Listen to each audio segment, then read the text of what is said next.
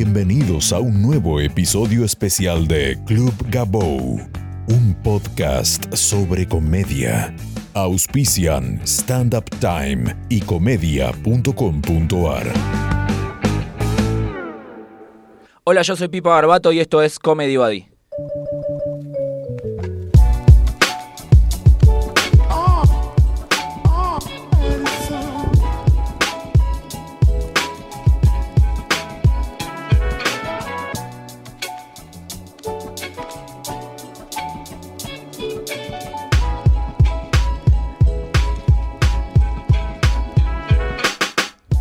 ¿Qué tal? Bienvenidos a un nuevo episodio de esto que no sé si llamar Comedy Buddy porque en realidad es un crossover. Hoy es un episodio especial que voy a estar eh, haciendo con otros dos creadores de contenido.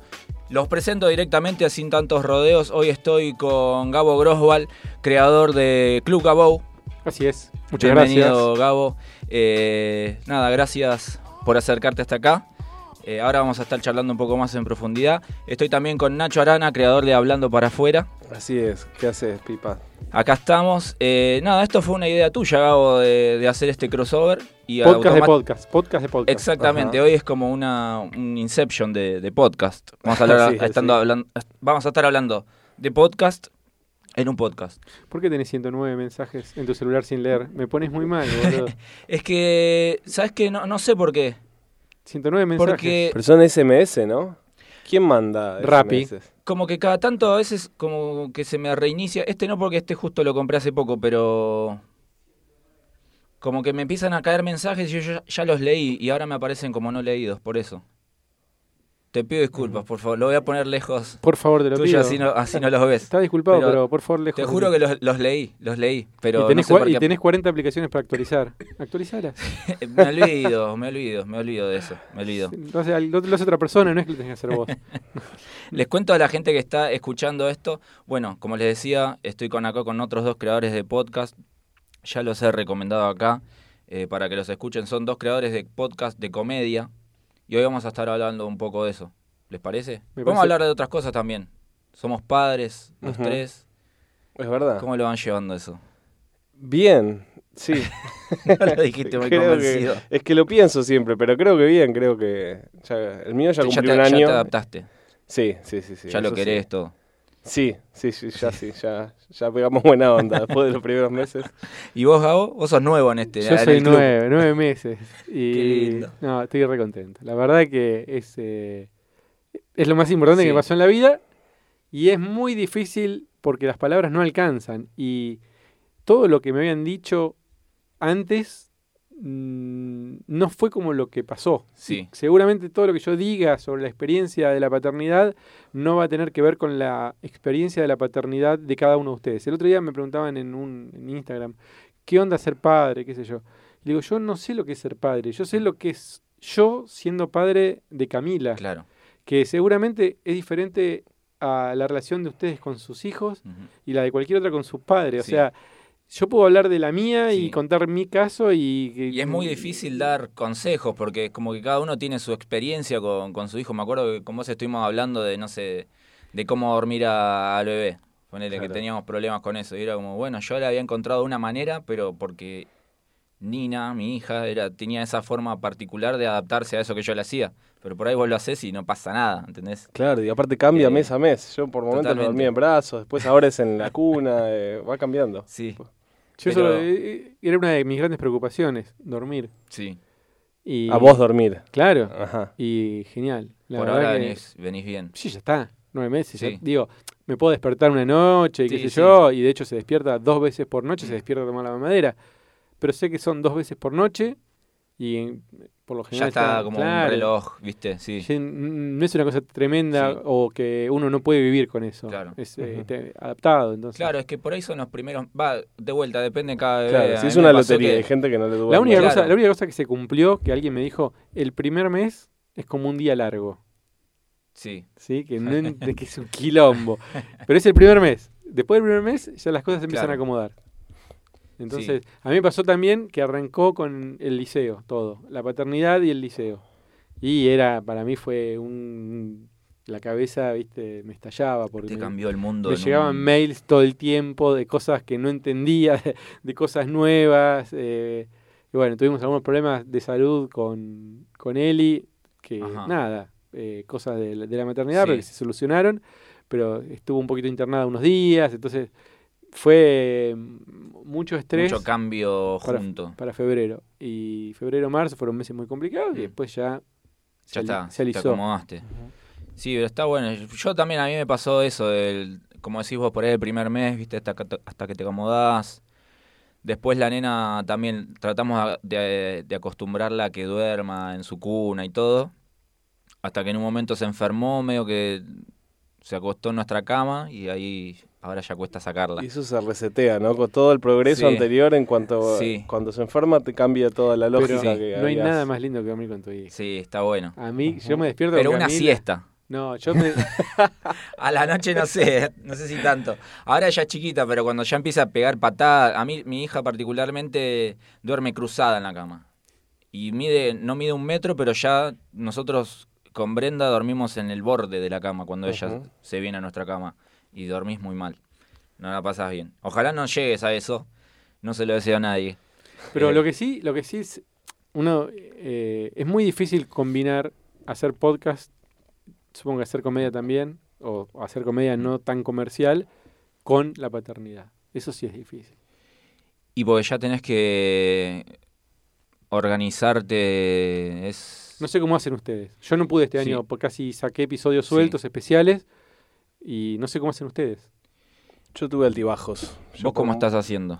No, por momentos eh, no llegué a grabar nada. En algún momento dije, bueno, es importante la constancia y voy a, aunque sea grabar solo, he grabado algún capítulo solo, hablando cuando estaban todos dormidos, Mm. como para publicar algo. Y después no, no llegué a hacerlo, estuve como un mes por ahí sin...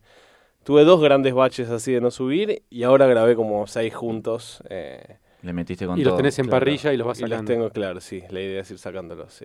Claro, yo justo ahora volví de, de un viaje hace poquito y había venido acá a grabar ya para tener en el tiempo que yo estuviera allá de viaje para ir subiendo desde allá y recién ahora, co- como justo se me, se me juntó con una, una especie de gira, pongámosle, estuve viajando, entonces ahí ya perdí el, el hilo de, de la continuidad. la Por ejemplo, esta semana, no, esto no sé cuándo va a salir este capítulo, no sé si después lo charlamos.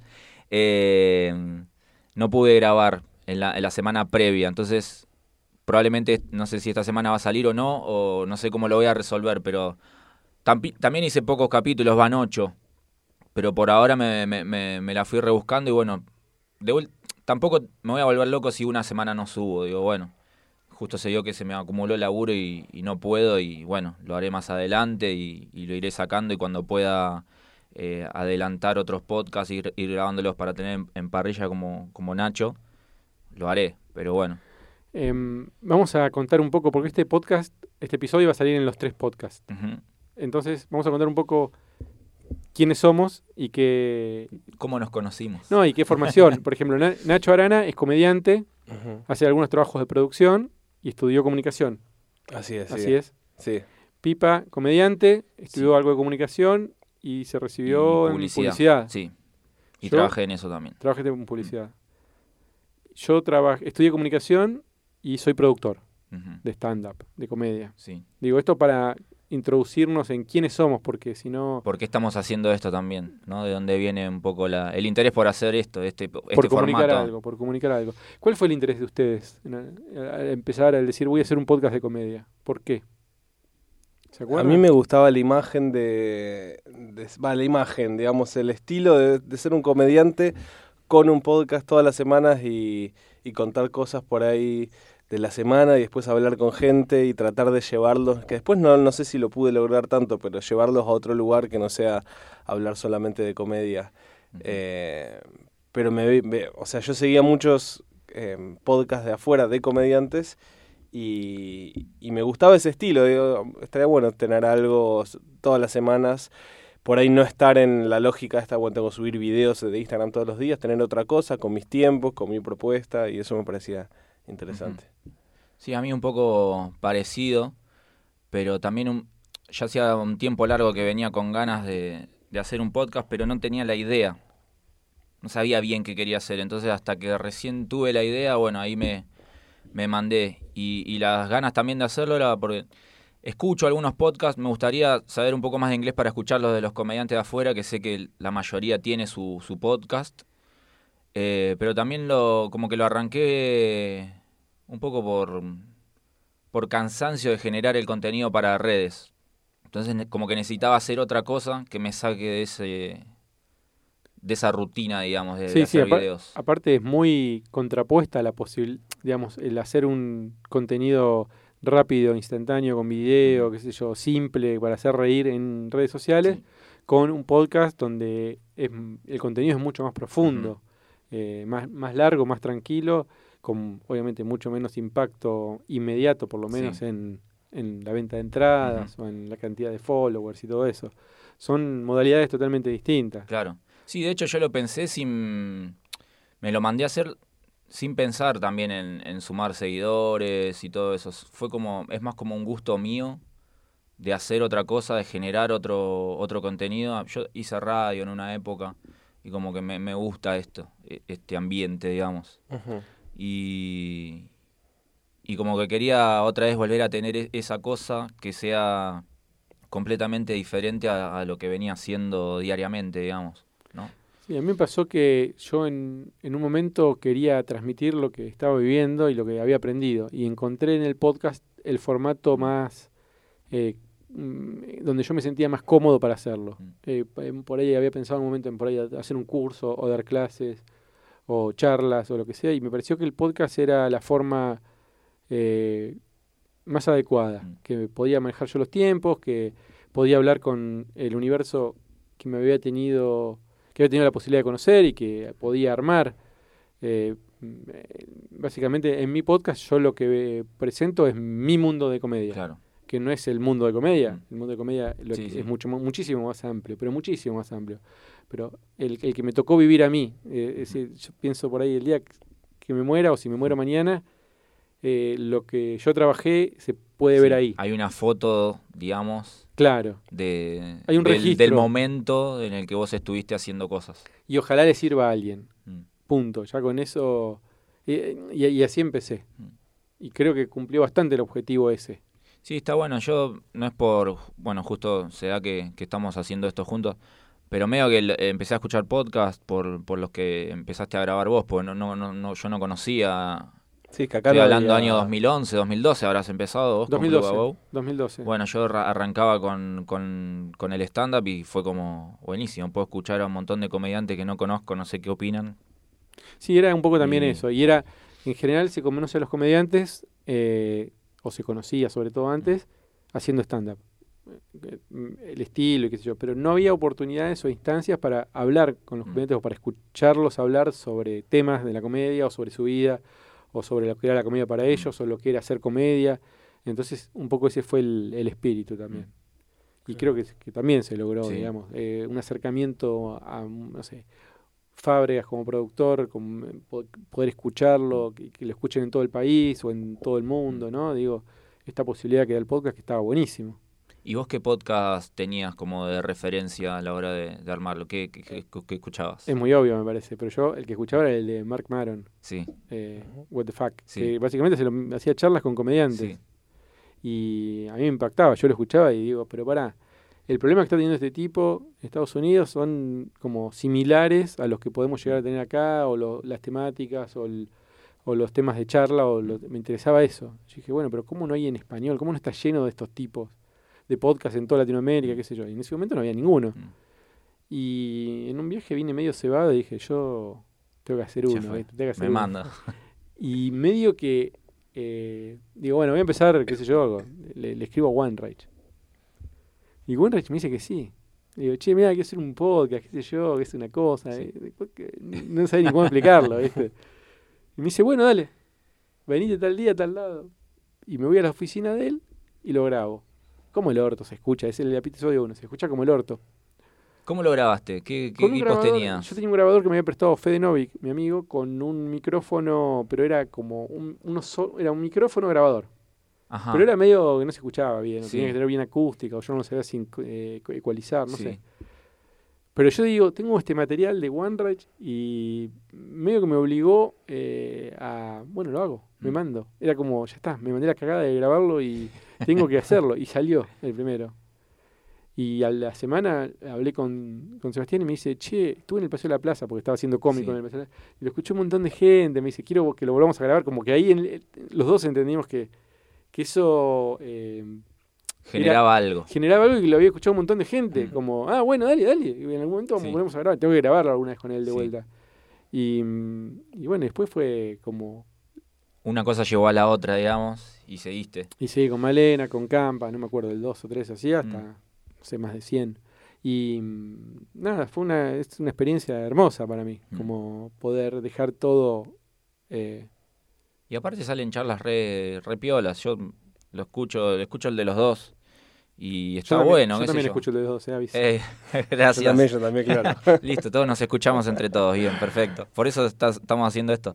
Eh, no, bueno, qué sé yo, por ahí uno como comediante también le interesa escuchar a otros colegas, a ver qué, qué tienen para decir y uno también para, para aprender. Entonces está, está piola. ¿Vos buscabas eso también un poco? Sí, em, reconozco también como una influencia, eh, la principal, eh, el podcast de Gabo, en un momento donde había una necesidad, donde estaba empezando a, a crecer y, y- y me acuerdo que, que yo los escuchaba y también lo, lo hablé con Gabo alguna vez, que yo ponía en pausa y respondía yo como, como qué es lo que hubiera dicho y como que tenía diálogos internos con eso y eso también me, me motivó, bueno, me gustaría en algún momento hacer algo y después Club Gabo dejó de estar y... Acá me meto yo. Dijiste- dijiste, eh, acá está mi. Claro, sí, sí, ahora empiezo con... No, después, eh, bueno, pasó un tiempo igual. ¿Cuánto tiempo estuvo hasta Como un año, volver? ¿no? Sí, fue y vino, Mm. viste, como que por temporadas, por ahí grababa 20, 30 episodios, paraba, volvía. Que igual son un montón. Sí. Yo que recién arranco, soy el que me siento un poco más ajeno a esto, eh, es un montón. Porque para producirlo es un lío. Yo, por ejemplo, esto lo, lo grabo acá en, en Lucite y para coordinar que vengan los comediantes acá, bueno, a nosotros nos pasó también, por, estuvimos charlando por mail y era tratar de coordinar y, eh, no sé, fueron como 30 mails, hoy los estuve viendo ahí, ¿Sí? y hasta que finalmente logramos coordinar es, es, es un lío. Por ahí para el que está escuchando esto y dice, ah, bueno, se juntan. No, es todo una... un- Es un que si lo pensás es un tiempo que le que le dedicás, que hace poco yo saqué la cuenta, a mí me lleva siete horas cada episodio. Mm. Entre grabar, contactar, editar, todo, bueno, em, Sí. por otra cuestión que estoy haciendo común, tratando de manejar los tiempos, etcétera. Y, y en definitiva lo, lo que nos sorprende a todos, me parece, es la cantidad de gente que lo escucha. Y a la vez es la, la principal lo, lo principal que te motiva, porque no, como vos decías, no, por ahí seguidores y eso no, no te hace una diferencia, mucho menos de lo que te haría hacer otra cosa. Sí. Tampoco es algo monetizable o fácilmente que Mm. digas, bueno, con esto ya sé que tengo. Es, pasa por otro lado. ¿Qué, ¿Qué consejo le darían a un comediante que quiere hacer un podcast? ¿Qué cosa debería tener en cuenta un comediante que Sí. dice, bueno, la verdad tengo ganas, tengo una idea o tengo... Sí, sí que- primero eso me parece, tener la idea, saber bien qué es lo que, lo que querés contar. Yo antes de, de empezar con esto era, estuve un montón de tiempo pensando a ver qué podía hacer, eh, pensando también en qué, qué podcast escucharía yo, más que nada. Eh, y tratar de hacer eso que a mí me gustaría escuchar.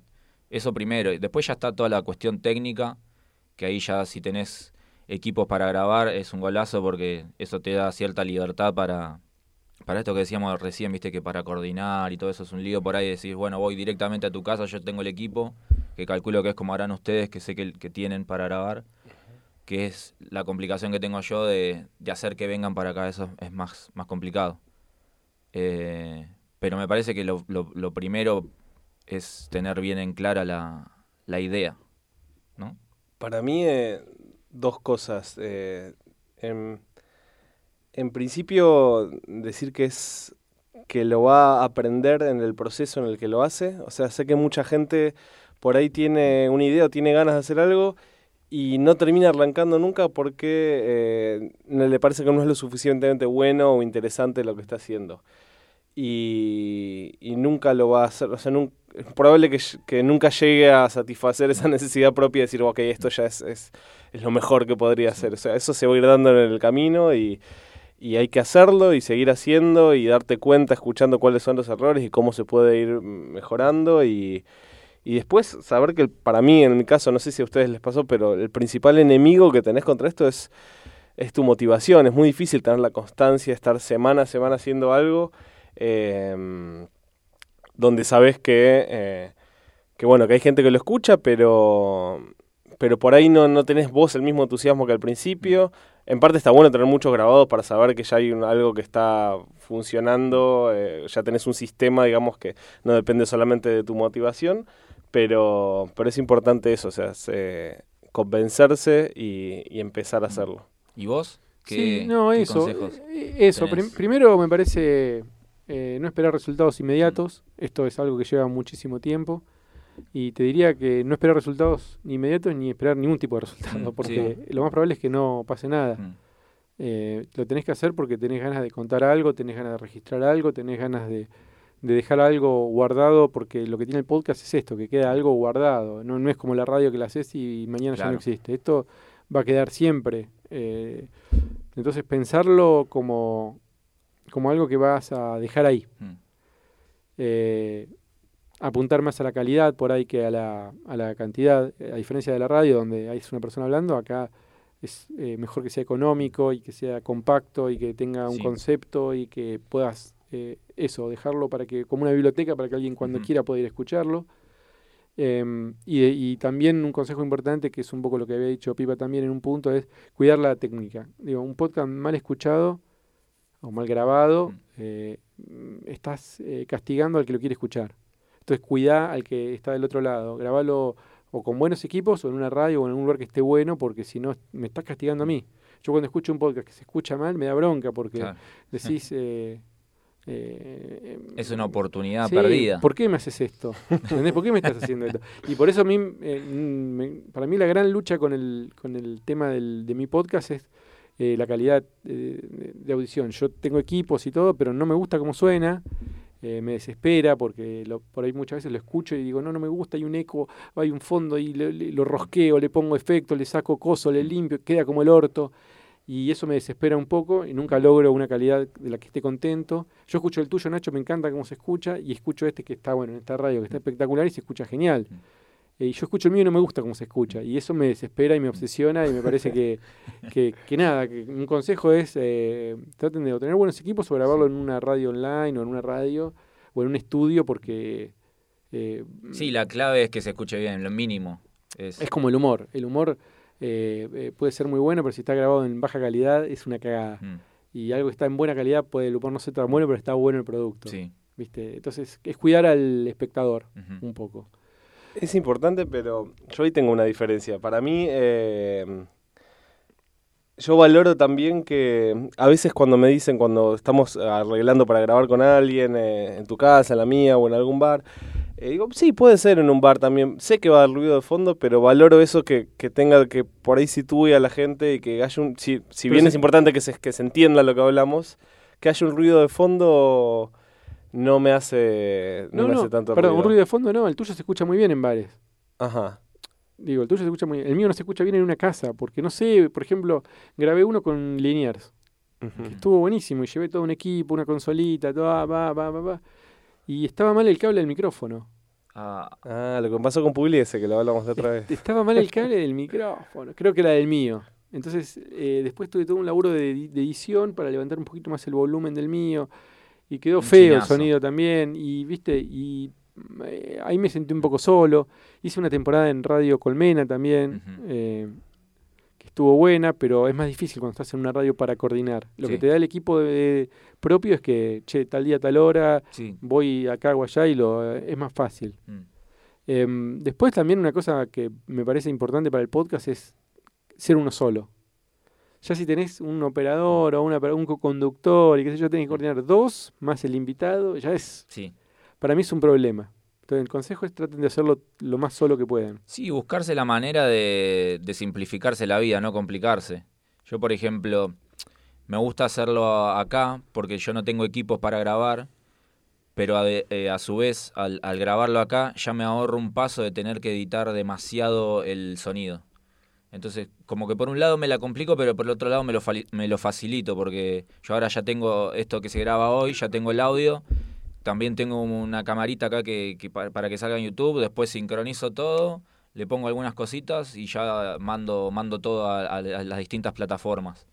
Eh, en cambio, si yo lo grabara, probablemente se me presentaran estos problemas de, de audio que, que se les pueden presentar a usted y, y yo para editar eso ya, ya no me da el tiempo ya, y la paciencia tampoco. ¿Qué programa us- usan para editar? Yo uso el Audacity, que es un open source bastante simple. Sí, yo también Tiene tengo ese. Que creo que me lo recomendaste vos, por eso me bajé ese. Ah, Fue mira. como, listo, ma- vamos con este que me recomendó. Sí, es bastante Nacho. insti- instintivo además. Sí, sí, y sí. hay muchos tutoriales y qué sé yo. Yo uso, usaba ese y uso ese. Y ahora me di cuenta que el de la Mac tiene el GarageBand que está bastante bueno para podcast, Ah, algunas no cosas. sabía eso. Y todavía no lo investigué bien, hice algunas cositas, pero, pero está bueno también. Ujú. Es también bastante Y instintivo. para grabar, eh, eh, tenés un micrófono que lo enchufás a la, a la compu. Sí, pero eso es independiente. Yo no, yo no lo, es para Ah. editar eso. Sí, sí, sí, pero digo, cuando ahora cuando Yo- eh, están yendo, vos, vos tenés No. una Zoom y vos como Yo lo estás tengo grabando. una Tascam, un grabador. Ah, ok. Y tengo dos micrófonos eh, Sam, eh, ¿cómo se Sí, llama? Shure, Sam- Shure 58 Sí, que conecto con un cablecito corto Sí. al, atrás en la, grabadora y Sí. listo. Y, ah, perfecto. y le doy electricidad con un cargador de celular Ajá. eh, USB. Sí. Entonces tengo algo móvil que se escucha bastante bien, pero me obsesiona que se escuche perfecto Claro. y no, no, no, no lo logro. no. O por ahí está bien, no sé, a mí yo me siento mal. No, ¿viste? yo no, no, va, no sé, lo... no- puede haber algún capítulo puntual que, que por ahí se te haya escuchado Peor que otros. peor que Yo otro, tampoco pero no, recuerdo que se no recuerdo, no tengo... de- Por ahí era más, vos estabas más pendiente de eso. También pasa que por ahí la persona empieza a escuchar y se acostumbra después. Como a Sí. los 3, 4 Ujú. minutos está o muy bajo Sí. o qué sé yo, y después te acostumbras. Eh, ¿Hubo algún episodio que les costó mucho hacer de los que hicieron? ¿Vos querés, querés arrancar vos respondiendo? Yo tengo uno, Estoy pensando. pero, pero no por los invitados ni nada de eso, sino porque yo en cada episodio tengo una temática y justo tenía invitadas a Vicky Rudnick y Vicu Villanueva y íbamos a hablar de llegar a fin de mes. Sí.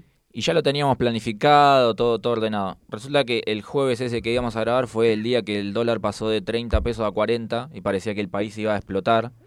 Entonces fue difícil hablar de ese tema porque era como, che, me la parece respuesta que es el, no se llega. el listo. país se va a ir. Claro, no llegamos ni a, ni a mitad de mes. Eh, entonces, como que fue difícil. Igual nos cagamos de risa, pero como que costó desde ese lado. Pero después siempre, por lo menos en los, en los capítulos que vengo grabando, trato de, de hacer una combinación de comediantes que, que se lleven bien o que por ahí si no se conocen tanto, eh, nada, que, que pueda llegar a haber una, una- un buen entendimiento y, y que, que, fluya, digamos, la- las charlas. Eh, ¿Vos qué, qué experiencia tuviste, por ejemplo? Sí, no sé si puntual con, con alguien, pero sí a veces noto que es más difícil cuando, cuando no conozco. Por ahí no se percibe tanto el que lo escucha, pero yo me doy cuenta que cuando no logro generar un vínculo y que pase algo copado en, en la charla y se, se limitan a responder las preguntas, eh, y sí, está bien, me dijo todo lo Mm. que le pregunté y Sí. terminó ahí, es como si estuviéramos... Si fuera una van Sí. premier, estoy entrevistando a un actor y me cuenta lo que, Claro, y no y ahí me siento como que ah, esto no valía está bien lo, lo subo por respeto al otro y por Sí. respeto al tiempo de los dos Sí. pero acá no pasó nada mm, Yo estoy buscando cuál fue el que más me costó a mí. Hubo uno que me costó muchísimo, muchísimo. Y tanto me costó que no me acuerdo el nombre del entrevistado. Es un comediante español em, que hace... Mira, está, Miguel Noguera. Ah, sí, que vino acá a Argentina, me acuerdo. Entonces, ¿Qué pasa? Me dicen, viene a Argentina, qué sé yo, eh, para hacerlo por Skype. Odio hacer los podcasts Sí. por Skype, pero bueno, me lo piden los productores para darle como manija entre los comediantes al comediante que venía de, de España. Y fue horrible. Fue, me, me- me- me costó mucho, me costó mucho porque, eh, eh, no sé, ¿Él no tenía ganas de, de- de grabar o...? ¿Qué conoces de Argentina? Una- y la respuesta, escúchenlo, Miguel Noguera. eh, si quieren le digo qué nombre es. eh, ahí van a ver un... un, un- ¿Lo escuchás? ¿Eh? Está, Está- sí, sí, el chabón es muy raro. Está bueno lo que hace, pero está muy raro. Y, y- y la verdad que me... me- me- la no, te devol- no te devolvía una pelota Claro, redonda nunca, te la, te tiraba a la, la tribuna. Lo que tiene de bueno este formato es que si es así, lo haces cortito y ya está. Claro. Pero, pero bueno, la verdad que la, la pasé mal y no encuentro el episodio. Pero Miguel Noguera, lo pueden buscar. Miguel en- Noguera. sí. Eh, ahí me sentí re mal, re mal. Eh, pero bueno, y lo puse. Despu- Pero la intentabas remar y el chabón nada. nada, ni un centro, Nada. ni nada. Como, ¿Sabes que Yo le tengo terror a eso cuando, mm, cuando es alguien que no conozco mucho, me aseguro de, De estudiarte investigar mucho sobre la vida. Así sé que no, bueno, si me va a responder todo monosílabos, por lo menos le voy a hacer 50 Sí. preguntas de su vida. Claro. Pero sobre todo porque Pero- mi podcast no está planteado en una entrevista, sino en una Claro. charla. Entonces, dale, estamos charlando. Sí. Eh, tirame en un centro vos también, te doy la posibilidad de eso. No es Sí. solamente uno preguntando, es vamos a hablar de comedia, es una Claro. charla. Aparte te pregunto una cosa que es como una excusa para que después desarrolles y te vayas por las ramas si querés, de última, después como que lo podés bajar, digamos, pero Claro. eh, no sé. ¿Tienen alguna anécdota que les haya pasado a partir de los podcasts que puedan compartir? ¿Alguna historia? Mm. Yo tuve con, con una persona, con Nancy Gay, tuvimos que grabar tres veces. Porque la primera que grabamos lo estaba pasando en el pendrive y se me tiró el perro encima y lo rompió. Y perdí esa charla. Después la segunda vez estamos yendo a, a Sherlock en Ramos en- y le grabamos en el auto y salió re bien esa charla, estuvo muy divertido. Y cuando llegamos digo, ay Nancy, me olvidé de tocar el botón de grabar. Nunca lo grabé. Y la tercera salió bien. Qué paciencia ella, ¿eh? Sí, lo Sí. valoro mucho porque los tres veces coordinamos en distintos lugares. Terminamos grabando en el Belle Époque de ahí el Paseo de la Plaza y, y la mejor predisposición. A mí me pasó algo no, no- del estilo, pero no, no que llegué a grabar, sino que me costó muchísimo coordinar con, con Connie Ballarini y con Fede Fede. Simonetti, que ellos iban a hacer el primer episodio. Y justo se cortó la luz el día que íbamos a venir a grabar acá, entonces fue imposible. Lo quisimos pasar para la otra semana, ya Connie tenía una gira. A la otra semana, eh, no sé, había unos albañiles en la casa arreglando, arreglando y entonces ya no podían venir. Así que terminaron siendo el octavo episodio en lugar de- del primero. Y después algo un poco que mencionabas vos que está bueno, que no sé si cuenta como anécdota, pero es que me escriben al- algunos de los comediantes que, que vinieron, que, que hay gente que los escuchó y que le escriben a ellos como agradeciéndoles por algo que, le- que los hizo reír o, no sé, por ejemplo, la última vez eh, Connie me mandó un par de mensajes, capturas de pantalla de, de gente que le escribió y que, que le gustó el podcast, que por ahí a- a mí eso no me llega. Claro. Pero es flashero porque, nada, está, está bueno. Digo, de alguna manera, como que te sentís que, que el laburo que te tomaste para hacerlo valió la pena, digamos. Como Y que hay está alguien del otro lado otro escuchando. también. Y aparte tomarte el laburo de escuchar una hora de una grabación, de una charla entre comediantes, me parece que es un montón de, de- de laburo.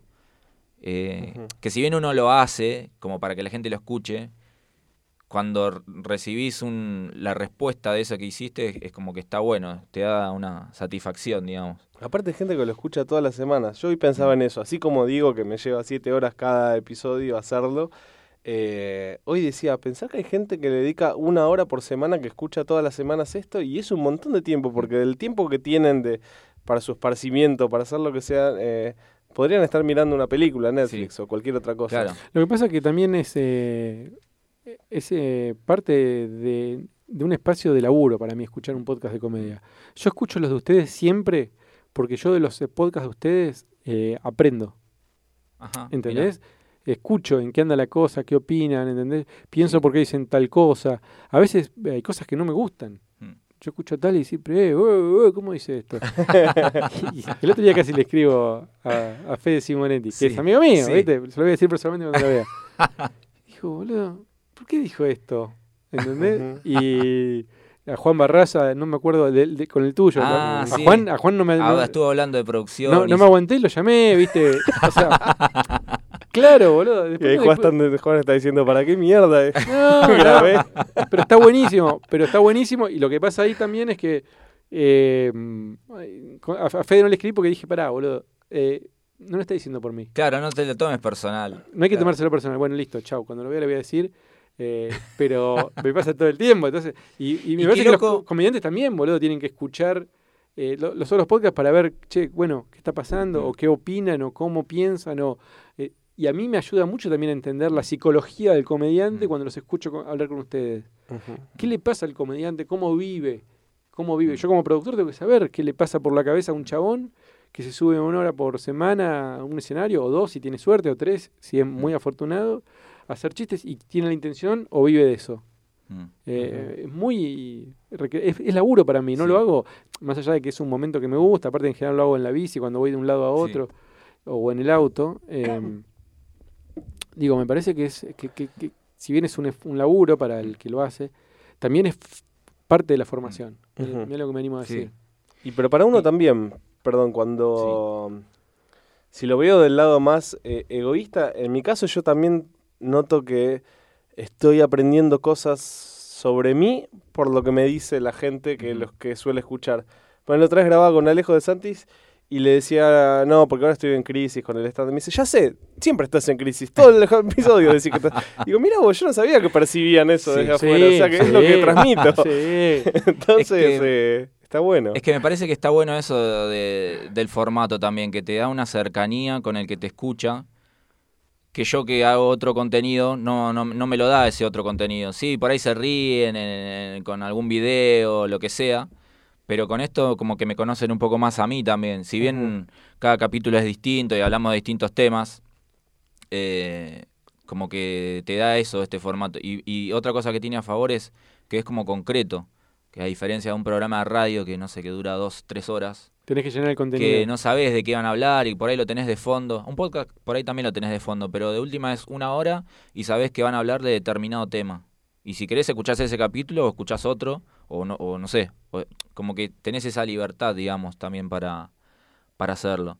Y me quedó algo pendiente ahí que, que me decías de Fede, que qué loco que, que haya dicho algo en el, en el episodio que no lo haya dicho, no sé, en una cena o en algún asado, porque ustedes se juntan bastante, por lo que, por lo que Sí, sé. sí. Y, y digo, qué loco que no que te haya sorprendido algo que haya dicho. Y bueno, pero a veces no hablamos de eso, o no me lo quiere decir a mí, o no Claro. lo, ento- o, o lo mismo cuando Juan habló de, de producción, digamos, en tu podcast. Es como.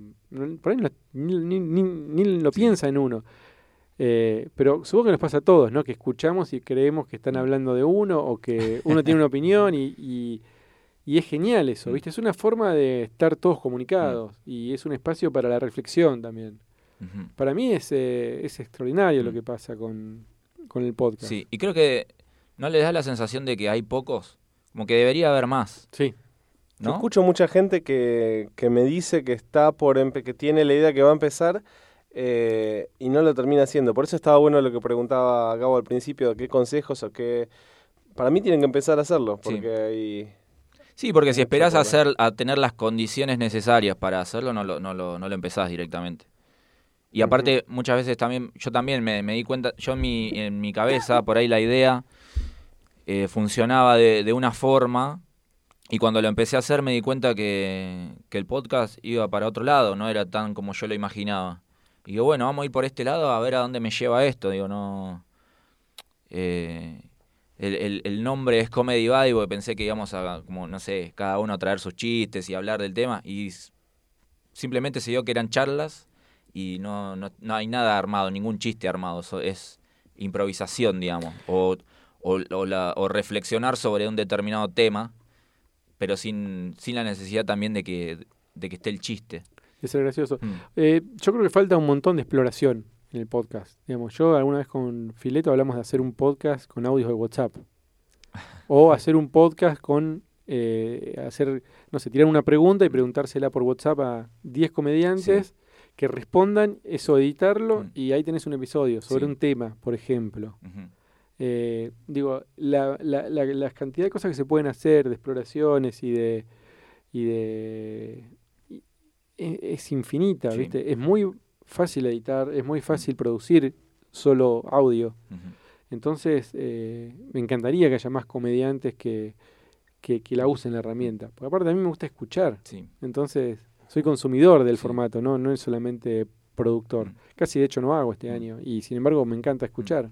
También estaría bueno un lugar que lo hablamos con Gabo en algún momento de que haya un espacio que los agrupe a todos, donde sepan los que les interese esto, que pueden encontrar más. Claro. Porque también tal vez hay más gente que está haciendo. Yo hace poco me enteré con Carola Ollarvide, que es comediante, tiene uno que se llama Pedida Delivery, que hablan sobre las comidas preferidas de cada uno y me encantó, Sí. me encantó la idea. Sí. Eh, Y se despega completamente de, claro. de la comedia. Es sí, sí. hablando de comida. Sí. Así que, y me sorprendió porque de hecho grabé un, eh, una charla con ella, no, no salió para nada el tema, después nos estábamos yendo y me dijo, eh, me dijo que tenía eso, digo, mira vos, entonces por ahí si hubiera un lugar que, que agrupe todos. Sí, tipo, hay podría- algunos, ¿no? Eh, Creo que hay un. Argentina Podcastera. Lunfa. Lunfa, Lunfa es una parte de Argentina podcastera. Ah, porque hace poco estuve con Nadia Charamoni que vino acá también. y Bueno, ella Nadia está haciendo, también, ella está haciendo un podcast también que es de ciencia. Bueno, está la gente de Posta FM que también hacen eso, de- que eso está piola. Pero ellos son Como contenidos. que reúnen a un ¿no? montón de podcasts con distintos temas y vos entras a la página y, y escuchás bueno, lo algo que así, quieras. pero con comedia, o podcast Claro. de comedia o hechos por comediantes. Sí, Sí. o una radio que todo el tiempo esté transmitiendo contenido de Mm. podcast de comediantes. Entonces la pones y siempre sabes que. Bueno, acá en Lucite eh, se, se pasan, hay distintos podcasts, está este, está el tuyo también se pasa, Sí, ¿no? sí, los, viernes. sí. eh, se hacen un poco eso acá los chicos. Se, por ahí el que tenga ganas de, de grabar, no es por pasar el chivo, pero, pero nada, está el espacio acá disponible como para hacerlos, podría funcionar. ¿Hubo algún episodio de otro podcast, no el propio de ustedes, que puedan recomendar, pero un episodio de ese podcast? ¿sí? Por ahí todo el podcast no está bueno o no les gusta, o por ahí eh, no es de comedia, Mm. pero un episodio de un podcast mm, que para ustedes les parece imperdible. Yo tengo uno que es el. Eh, Gabo hablaba de, de What the Fuck de Mark Maron. También para mí era una influencia muy importante. Y hay un episodio que es el número uno, que es el que todo el mundo habla, que, que es cuando grabó con Louis C.K., que hablaron del problema que tuvieron entre ellos y él se puso a llorar, pensaba acordándose de la hija, bueno, que es muy emotivo. Pero hay uno a mí en particular que me, que me llamó mucho la atención y valoré mucho lo genuino que fue él, que es con Chelsea Handler, si lo pueden escuchar, los que Sepan bueno, inglés. Sepan inglés, claro. que es genial porque empiezan a discutir, ella lo empieza a, bardear como, ah, sí, vos te gustan los gatitos, sos medio maricón, como que lo empieza a bardear así. Y él dice, ah, jaja, bueno, sí que me tendrían que gustar los perros, eso es bien de macho, eso te gusta a vos, no sé. Como, y se empiezan, y de pronto se están peleando feo. y, y él baja un cambio y dice, bueno, y, y trata de retomar la, la charla, pero genera una tensión y termina siendo tan incómodo. Y, y él arranca, él siempre hace una introducción hablando y solo. Y, y cuenta, dice, bueno, en un momento se puso feo, pero me parece que vale la pena y, y le valoro que lo haya dejado así, Sí. porque me pareció muy, muy genuino y, y para mí es un ejemplo de lo que habría que lograr, por lo menos en, en los que proponemos así, charlas mano a mano con gente, que, que se genere algo, por más que haya sido incómodo, haya sido feo, ahí pasó algo de verdad, no era una entrevista o estaban hablando sin... Claro. Estaban involucrados los dos, en ese caso en una pelea, pero me pareció muy interesante cómo, qué es lo que hizo cada uno con esa charla. Sí, yo ahora no me acuerdo, porque yo tengo un problema con el inglés que no lo sé, pero tengo amigos que escuchan, como Nico, Lean, eh, de La Sabia, Nico de Trasí, y ellos me cuentan de algunos podcasts que ellos escuchan, y como que en Estados Unidos, por ahí, no me acuerdo qué podcast fue, pero me decían que agarran y dicen, bueno, mira, nosotros dos no nos llevamos bien, y como que empiezan a, como que se dicen en la cara. Ajá. Y eso está bueno porque, lindo. porque claro, es Qué como, lindo. ah, acá se van a dar asegurada. con todo, ¿viste? Eh, no me acuerdo, bueno, voy a averiguarlo y después les voy a decir eh, qué, qué- qué podcast era, pero me acuerdo que me contaron eso y digo, wow, eso está, está Dan, ga- piola. dan ganas de escucharlo. Eso está bueno. Y a mí particularmente, bueno, yo escucho algunos podcasts de cine, algún, hay algunos de filosofía por ahí dando vueltas también, pero hu- hubo, uno que me- hubo dos que me gustaron de los tuyos, Gabo. Uno el que hiciste con Cassiari, Sí. ese me gustó un montón. Está bueno cuando. Porque él habla de, de cómo crear el público, cómo generar su público, y eso me gustó un montón. Y aparte que lo banco a él mucho. Y uno- el último podcast creo que fue que hiciste, el de León Murillo. Sí, el anteúltimo. Ese me gustó un montón también. Estuvo muy lindo. Porque, nada, me, me pareció que el chabón estaba siendo súper honesto y como que, nada, se reabrió con su experiencia y, y como que su emoción a mí me, Se me puso, a llegó. llor- se puso a llorar. sí, sí, se a- quebró. A, mí me llegó eso, lo estaba escuchando. Y después me dijo, saquemos, saca- sa- sa- me me escribió el otro día y me dijo, che, saquémoslo porque no quiero que... Sí, Le digo, no, León, está buenísimo. no, no, yo si querés lo saco, le Sí. digo, pero la verdad que... Claro. Sí, aparte bueno, fue muy bueno. suyo y no. Muchos no lo. Yo estuve hablando con él cuando fui a Chile y no tenía idea que, que era su historia esa. Sí. Estuvo. sí, sí, a mí me, me gustó un montón. ¿Y vos cuál tenés para recomendar? Yo creo que el de Mark Maron, el de Barack Obama, Ah, sí. el chabón entrevista en el garage de su casa al presidente, presidente. de Estados Unidos y cuando va cierran todo el barrio, viste, todo lo- con gente de seguridad, qué sé yo, y va el chaboncito a su garage a grabar un podcast. Y me pareció genial, Sí. me pareció increíble, me pareció... eh, ojalá algún día, digamos, el- pase algo así en. Argentina, ¿no? Que Claro. no este presidente, ¿no? Pero digo, Sí, cualquier personaje importante, digamos. que, se, que, que baje a grabar un podcast Mm. con, con un comediante o con Sí. una persona que haga un podcast, me pareció. Me, me, me, Mm. me mató, digamos, me Sí. pareció increíble. Ese me parece que es imperdible. Eh, y después hay muchos, pero eh, la verdad que yo escucho algunos de afuera y son, son maravillosos. Sí. Hay podcasts maravillosos. Sí, me pasaste vos el otro día uno. ¿Cuál? El de Heavyweight. Ese. Sí, Heavyweight es increíble. Eh, hay, hay muchos. eh, Sí. Muy buen recomendador de, de podcast. De podcast. A mí me recomendó Hugo sobre, sobre emprendedores, que lo estoy siguiendo mucho, está, está muy Ah, bueno. Y después hay uno ahora que estoy escuchando también bastante bueno, no bastante bueno, muy bueno, el de Revista Anfibia, que tiene una parte Ah, sí. de eh, podcast feministas que están haciendo acá en Argentina, también lo eres. que, bueno, gracias. También lo soy No bastante, qué- sí. no sé qué pasó. Sí, yo soy feminista también. Tiene razón Siri. Eh, pero es muy bueno para, para, para aprender. Sí. ¿no? Digo, estamos aprendiendo Sí. y, y está bueno, tiene mucha teoría sobre feminismo Mm. eh, que, que, que recomiendo. Está en Apple Podcast, Apple- otro podcast. Sí, en todas El- las plataformas. eh, Eh, ¿qué te iba- y, y tenés algún algún pendiente? Sí, a ¿Con quién mí, yo, grabar? yo, yo, eh, hay dos personas que quise entrevistar que todavía no pude y que entrevistar, digo, no, charlar. Sí. eh, pero no sé por qué, viste, como una es eh, Corona, Jorge Corona. Hablé Ajá. bastante con, creo que es Norma o Mónica, la mujer. Sí. tengo el- por ahí el teléfono, eh, que Luciano Abate había sido el... Santiago Abate, Santiago había, Abate, sido, Sa- Santiago Abate sí. había sido el productor de él, en en un auto una vez me contó y me dio el teléfono, y yo lo Sí. llamé y el chabón estaba medio internado, estaba muy mal de salud y nunca pude eh, entrevistarlo. Y después también con Pinti, me gustaría Sí. charlar. Eh, esos dos me hubiera gustado, me gustaría, no sé si ya no creo que lo pueda hacer, pero son personas que- con las que me gustaría tener una charla de comedia. Sí. Y después hay un- algunos más que tengo como en carpeta, pero creo que los voy a poder hacer, Sí. entonces prefiero no. No, no los que más. Claro. Claro. ¿Vos, vos, Nacho? A mí últimamente me, me enamoré mucho de Sofía Niño de Rivera. Y ahora Ajá. estoy obsesionado, cada vez que hablo con alguien de afuera le pregunto por ella. Y hoy hablé con Vallarta, me dijo que es un poco reacia, como que va a estar difícil ese. Pero, pero Bueno, me cae muy bien, ¿no? O sea, me, digo, me enamoré en el sentido de la comedia Sí. y ella persona, todo. Ajá. Así que ese es uno. Y, y bueno, acá tengo también mi lista, mi lista de pendientes, que todavía hay un montón. Sí. Si bien me di muchos gustos, hablé con mucha gente que, te- que tenía ganas, eh, hay, hay unos cuantos. Tenés varios. Sí. ¿Vos? Yo, yo arranqué hace poquito y tengo ahí también una lista bastante grande, pero de los más, digamos, difíciles que veo, a mí me gustaría grabar con, con Pedro Saborido. ¿Ubican? Sí, Sí, claro. Eh, guionista de, de Peter Capusotto y a. Capusotto también. No sé si tan Eh, difícil, porque lo... Porque es muy colgado. Yo me lo he cruzado en la calle, me pasó su mail, le escribí, nunca me respondió, me lo, me lo crucé en la feria del libro, le dije, che, yo nos habíamos cruzado, no sé qué. Eh, y me dice, bueno, dale, escríbeme de vuelta y te respondo, mandame, porque le había dicho que yo hacía contenido en YouTube. Me dice, sí, mándamelo que te lo respondo porque después no sé qué. Y le mandé y otra vez no. Eh, y, y nada, sé que sería medio un quilombo por ahí organizar. Pero no imposible. Creo que no pero- usa celular y el teléfono es el de la casa. Ah, Ahí bueno, te- ahí ya, eh, bueno, mira, Eh, ahí eh, ya tienen un contacto. Bueno, Yo te lo mandé. insistencia.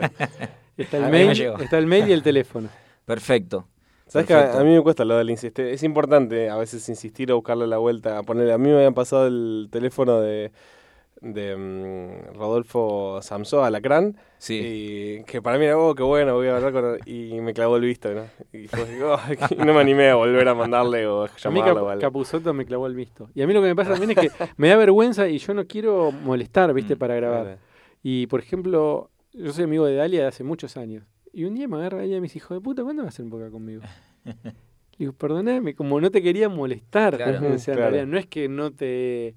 Y bueno, y finalmente lo hicimos, pero digamos, es como que a veces uno... Sí, sí, pasa. totalmente. A mí me pasa también. Hay algunos comediantes por ahí no les digo porque digo, no, ya sé que están muy de gira todo el tiempo. Y no sé, hace poco le escribí a un, no voy a dar el nombre porque, no sé, me da cosa. Le escribí y me dijo, sí, de una, estaba esperando que me escribas.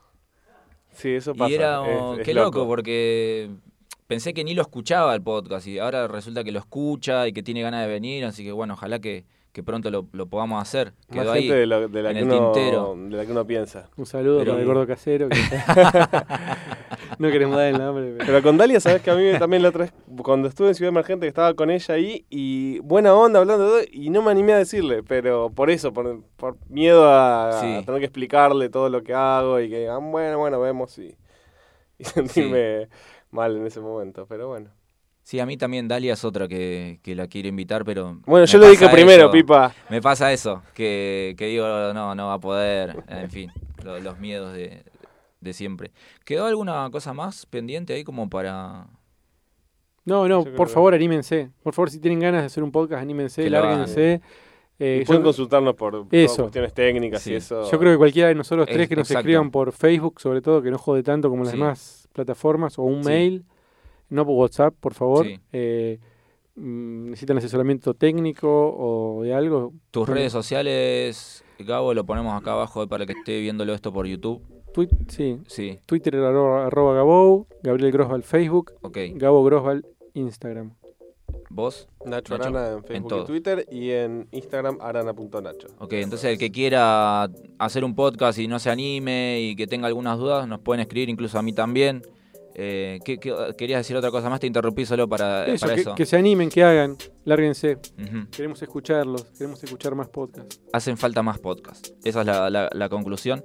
Quiero, antes de irnos de acá, quiero agradecer a la gente de Lucita Radio que, que nos da el espacio acá para grabar. De vuelta con lo mismo, si quieren grabar pueden consultar acá, hablar con Lucía, que ayer dio a luz. Hoy casi no, no grabamos este podcast porque dio a luz. Así que le mando un beso a ella que se acordó del podcast. Nada, es una genia. No, no sabía. Sí, sí. Felicitaciones. Eh, un beso grande, Lu, también. Y movió Celo y Terra para que pueda venir acá Fede Camarotti, que está en la operación técnica. Le agradezco a Fede también que vino para acá. Eh, esto ha sido todo. Pueden escuchar este podcast en Club Gabou, en Hablando para Afuera y en Comedy Buddy. Perfecto. Cerramos ahí. Hasta el próximo episodio, entonces.